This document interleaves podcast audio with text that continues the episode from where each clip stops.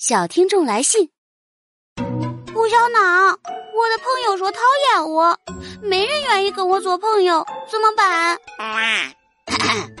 这位有点伤心的小朋友，胡小闹先给你一个温暖的抱抱，然后再送你两个小建议哦。第一，当你讨厌的人说讨厌你时，你可以很自信的告诉他：“讨厌我的人多了，你算老几？”当然，如果是你喜欢的朋友说讨厌你，那你就要反思一下他讨厌你的原因喽。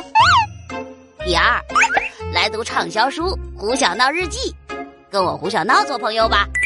无论你是优秀的，还是暂时不优秀的，成绩好的，还是成绩暂时不理想的，我胡小闹都会敞开心扉，等待你的到来哟。记住，是畅销童书《胡小闹日记》哦。